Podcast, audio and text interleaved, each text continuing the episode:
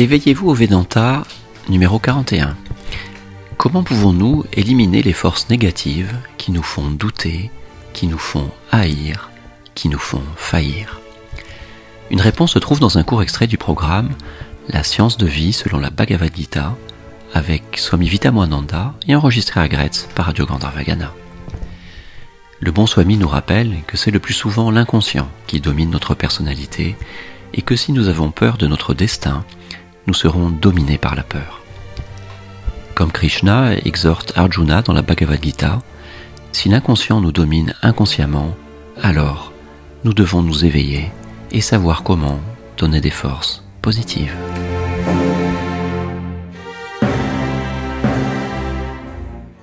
Quelles sont les forces qui dominent notre personnalité? C'est l'inconscient, ce qu'en sanskrit nous l'appelons samskara.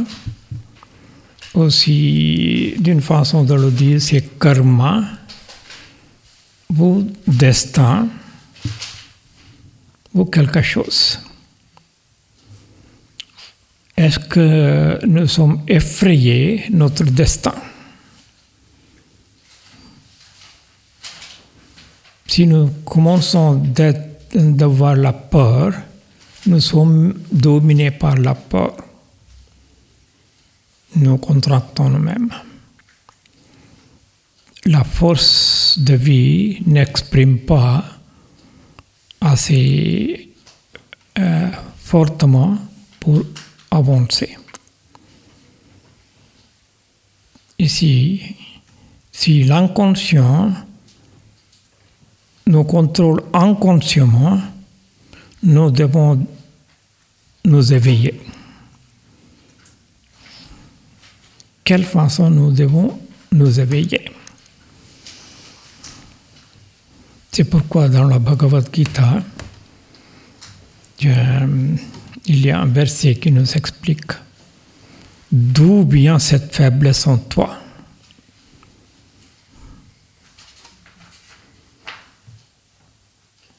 Ça ne va pas. Vous devez vous éveiller. On s'inscrit, on s'inscrit Uttishta Kaunteya. Uttishta, c'est éveille-toi. C'est le même enseignement, oui. Dans, dans une Upanishad, ça s'appelle Kata Upanishad. Uttishtata Jagrata Prapyavaran Nibodata. Éveille-toi, fais l'attention, signifie pour que les anciennes forces négatives ne euh, conditionnent pas, contrôlent pas. Et Prapyavaran Nibodata, avance-toi jusqu'à son but soit atteint. C'est comment la science de la vie nous essayait d'aider, de progresser. Maintenant, oh, d'accord, vous pouvez demander de quelle façon nous pouvons éliminer les forces hostiles négative qui nous fait douter, qui nous fait haïr, qui nous fait faillir. Non Faillir, n'est-ce pas?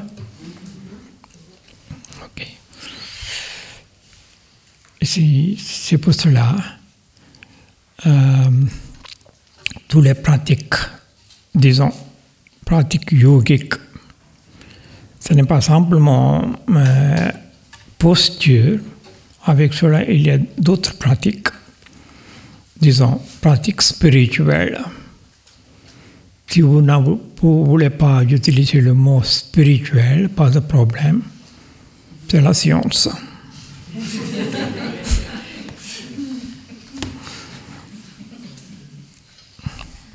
Aussi, cette science, ce n'est pas la religion, même si vous dites c'est la religion, c'est la vraie religion. Dans la religion aussi, il y a deux aspects. Euh, dans la religion, il y a toute, comment on peut dire, euh, indication, vous devez vivre comme ça, vous devez faire ceci, cela, etc. Encore une fois, tout ça appartient à l'ancien système ou le passé. Nous ne sommes pas, comme on peut dire, sûrs les, tout, tout ce système nous aidera d'avancer. Nous sommes dans cette époque, notre psychophysique est construite d'une façon particulière.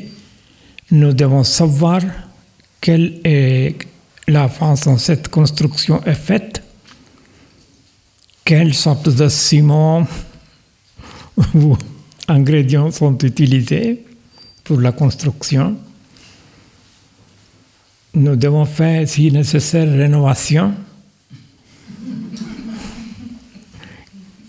Quelle façon nous devons faire la rénovation Quel architecte peut nous aider Tout cela, c'est la recherche.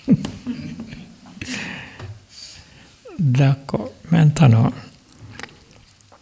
avec cette recherche, ici, l'architecte, c'est nous-mêmes, notre intérieur notre intelligence. C'est l'architecte. Ah. D'accord. Il y a l'ancien ingrédient. Vous pouvez demander est-ce que l'ancien ingrédient nous pouvons changer? Oui, il y a cette possibilité. Il y a cette rénovation est possible. Ça dépend euh, quelle sorte de force nous, nous, nous euh, donnons à les cellules.